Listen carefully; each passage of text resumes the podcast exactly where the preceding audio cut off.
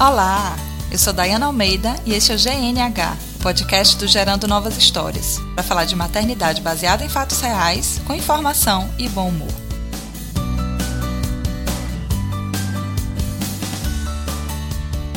Olá, comadres! Como vocês estão? Esse é o primeiro episódio que eu estou gravando depois de lançar o podcast. Os três primeiros eu gravei antes de ter esse feedback de vocês, antes de ter esse retorno. Então hoje eu preciso agradecer muito o carinho que vocês me receberam de volta, porque até agora eu só divulguei com as amigas da louca do bebê mesmo. E foi muito gostoso receber o carinho de vocês e receber feedback sobre essa, esse projeto novo de podcast. Então eu tive posições diferentes em relação ao, aos áudios. A Patrícia Salles disse que gostava mais de ler. A Mariana Whitehead, é assim que se fala, Mari Guimarães, também gostava mais de ler. Por outro lado, tem Amanda Nayara, Sheila Nauter Sátiro, Sheila Esteves, todas gostaram do áudio. E eu sei que é um pouco diferente para muita gente, não está ainda muito divulgada essa mídia de podcast, mas eu vou tentar no final de cada episódio dar dicas de outros sobre outros assuntos e de repente vocês começam a se interessar mais e aí adquirir mais esse hábito de ouvir podcast porque é muito legal. Eu estou curtindo demais. Tive comentários também sobre a, a minha desenvoltura nas gravações, a Juliana dos Reis, Juliana Gaiola Sagradinho dos Reis Disse que me achava mais engraçada escrevendo. E realmente eu devo ser mesmo mais engraçada escrevendo, porque é muito estranho ficar falando sozinho, ainda não estou acostumada com isso. Por outro lado, a Camila Brenner me deu uma, uma sugestão muito legal de gravar hangouts. De repente as coisas fluem melhor. E aí, de repente, a gente desenvolve essa ideia de fazer um comemorativo depois de não sei quantas curtidas e tal. A gente escolhe um tema e senta para conversar todo mundo. E enquanto isso não acontece, se você quiser conversar comigo, vai lá nos comentários. Se você tiver ouvido pelo SoundCloud, tem lá uma opção de comentar lá mesmo. É, no Face, eu vou sempre colocar lá o link do episódio, você pode comentar. Também pode comentar pelo site www.gerandonovashistórias.com. Pode também mandar e-mail, recebi alguns e-mails também muito carinhosos. Contato arroba gerandonovashistórias.com. Então eu quero continuar sabendo o que, é que vocês estão achando. E agora a gente pode entrar no assunto de hoje.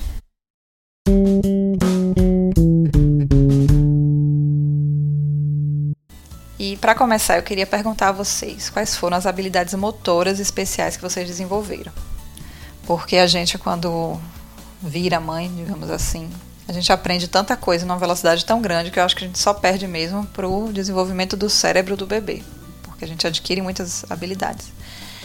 Mas em relação às habilidades motoras, por exemplo, no episódio número 2, eu falei sobre como eu desenvolvia uma habilidade de deitar na cama barulhenta sem acordar o bebê.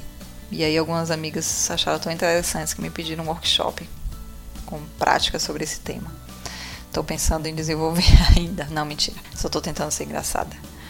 Mas de sim, eu desenvolvi muitas habilidades motoras e aí eu vou contar algumas agora para vocês. Por exemplo, eu sou destra, mas hoje eu faço milhões de coisas com a mão esquerda se eu precisar.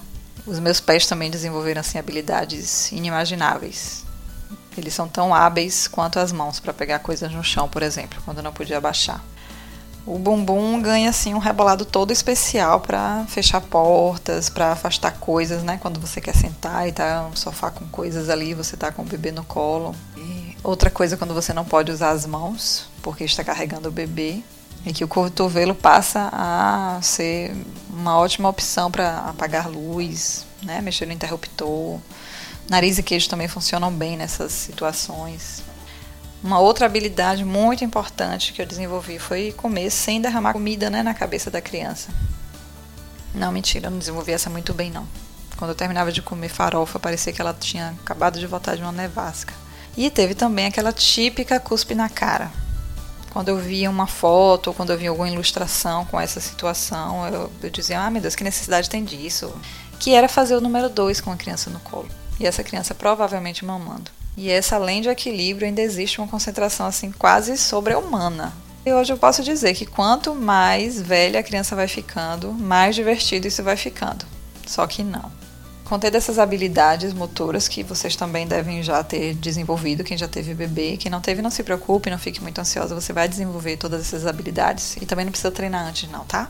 Mas eu queria dizer do meu privilégio de ter podido desenvolver isso. E nesses primeiros meses, foram os meses quase todos com ela no colo. Colocava ela no colchão, ela acordava nos cochilos da tarde. Ficava só uns 20 minutos e acordava. Então no colo ela dormia gostosinho, só depois que ela começou a crescer, que ela começou a demandar mais de ficar no tapete ou no chão, e aí começou também a engatinhar, e isso foi diminuindo.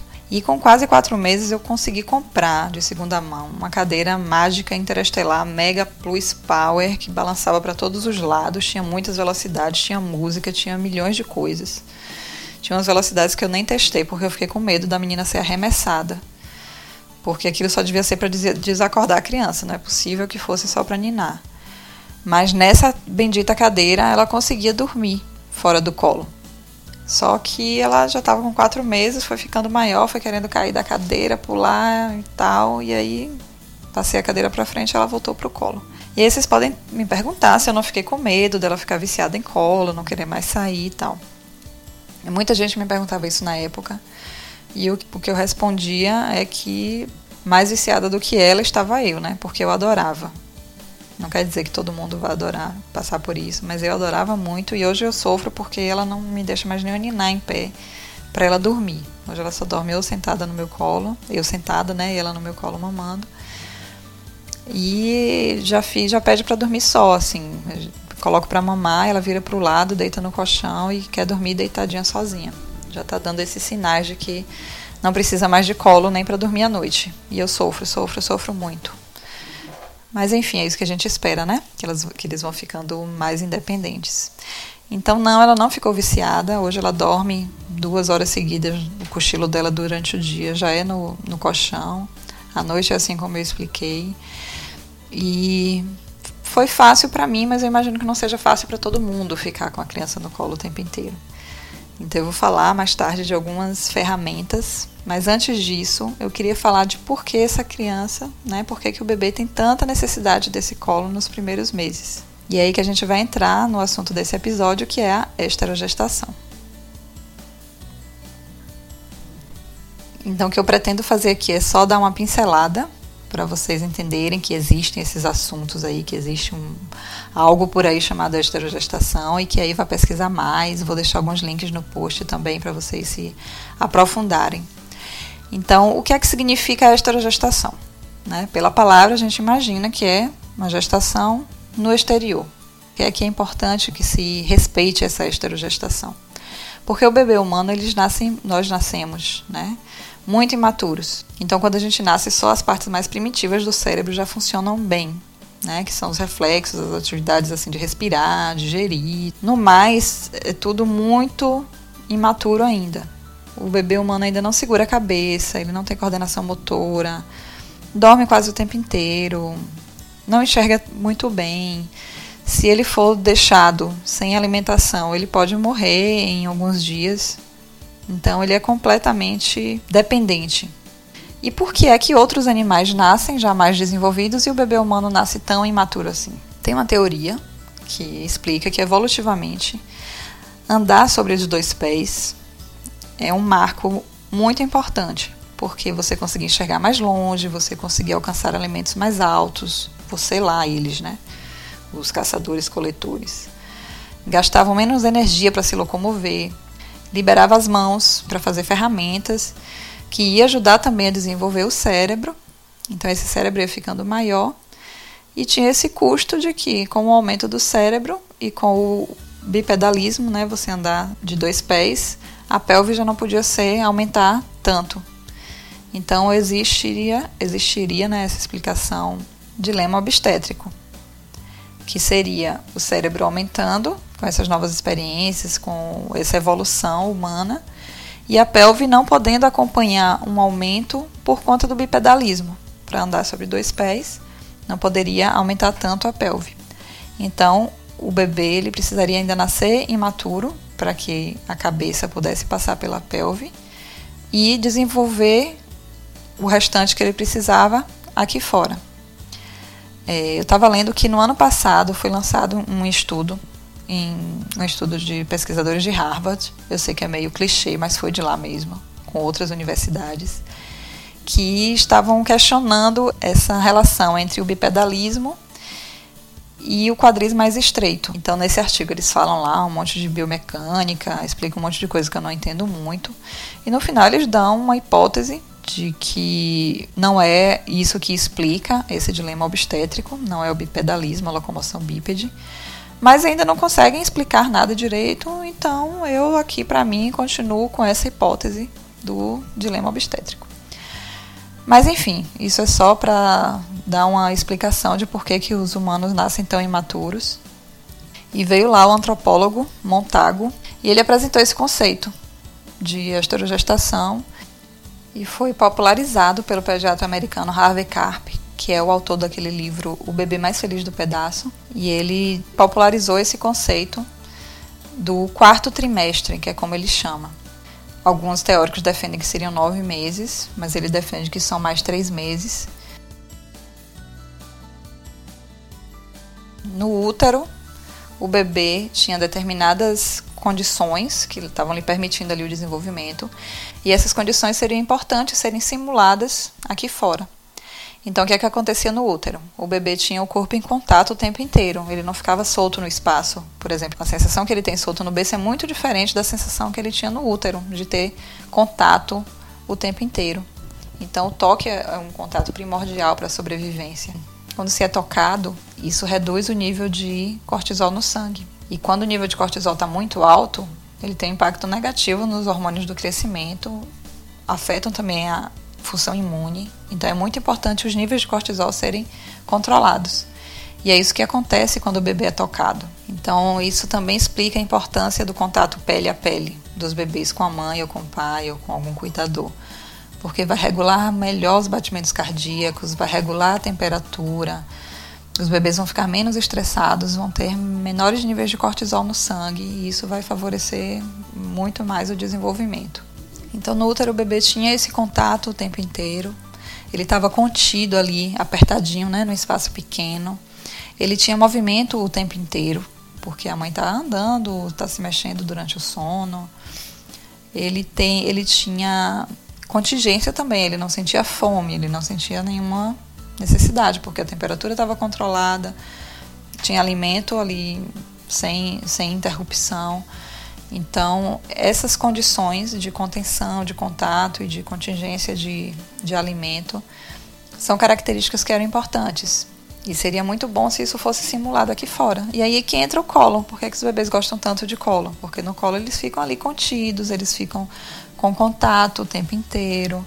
No colo é mais fácil a mãe perceber qualquer sinal de fome, então o peito também está mais próximo, ela pode perceber o, sinal de fome e alimentar o bebê. Então, isso explica essa necessidade de colo, isso explica por que as mães também têm tanta vontade de segurar o bebê no colo. Claro, nem todo mundo vai gostar de ficar o tempo inteiro, cada um vai ter suas, sua história, suas histórias particulares, suas características. Mas muitas deixam de ficar com o bebê no colo nesses primeiros meses, porque houve muito essa questão de que vai acostumar mal, de que vai viciar, de que está de alguma forma fazendo mal a esse bebê. E é muito o contrário. Existem formas de conseguir carregar esse bebê durante muito tempo, podendo ter outras atividades. E o sling é uma, uma ferramenta muito importante nisso. Não sei se todo mundo conhece, todo mundo já ouviu falar, mas vou deixar também algum link para vocês conhecerem. E ele é como se fosse um canguru, que é um carregador mais conhecido, mas ele é ergonômico ele deixa o bebê mais confortável. É muito confortável também para a mãe e permite tudo isso, né? Permite a contenção, permite o contato, permite ter essa contingência de, de alimento. Então, é uma ferramenta indispensável para praticar a esterogestação. Outras coisas que se pode lançar mão nesse período, por exemplo, o charutinho, que as vovós sabem fazer muito bem, né? Que amarrar o bebê tem toda uma técnica para não apertar muito a perninha, o quadril e tal, para ele ficar mais solto. Mas no outro charutinho ele fica ali contido, ele não tem aqueles espasmos de reflexo e acabam acordando e ficam ali também apertadinhos. A Chantala, na Chantala você tem toque, você tem contato.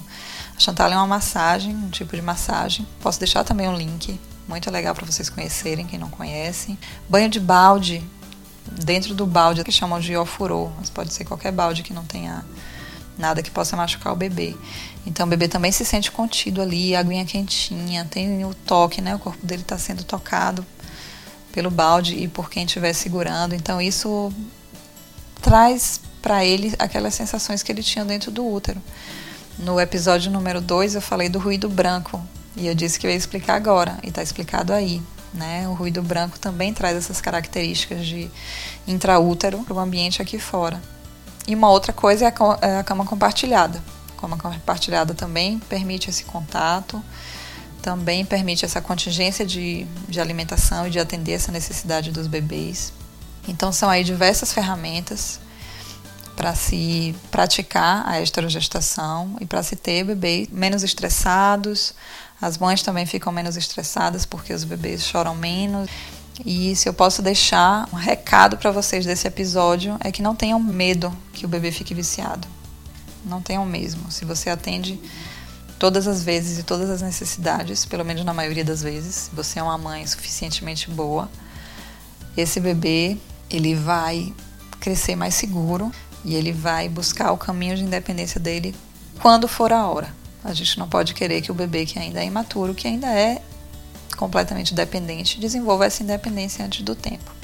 Então eu queria deixar aqui uma frase de Carlos Gonzalez, que é um pediatra espanhol maravilhoso, vocês ainda vão me ouvir falar muito dele.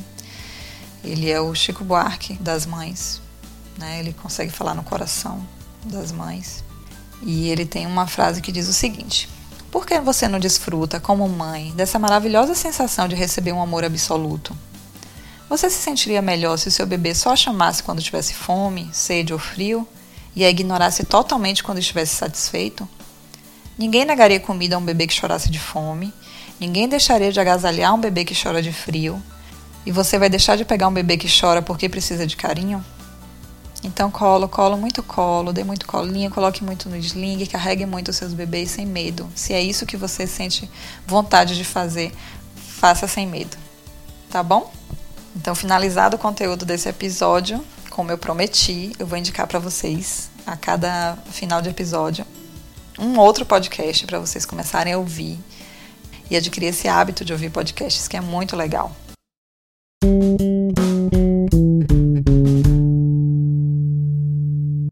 Então hoje eu quero indicar o meu podcast favorito, que é o Mamilos.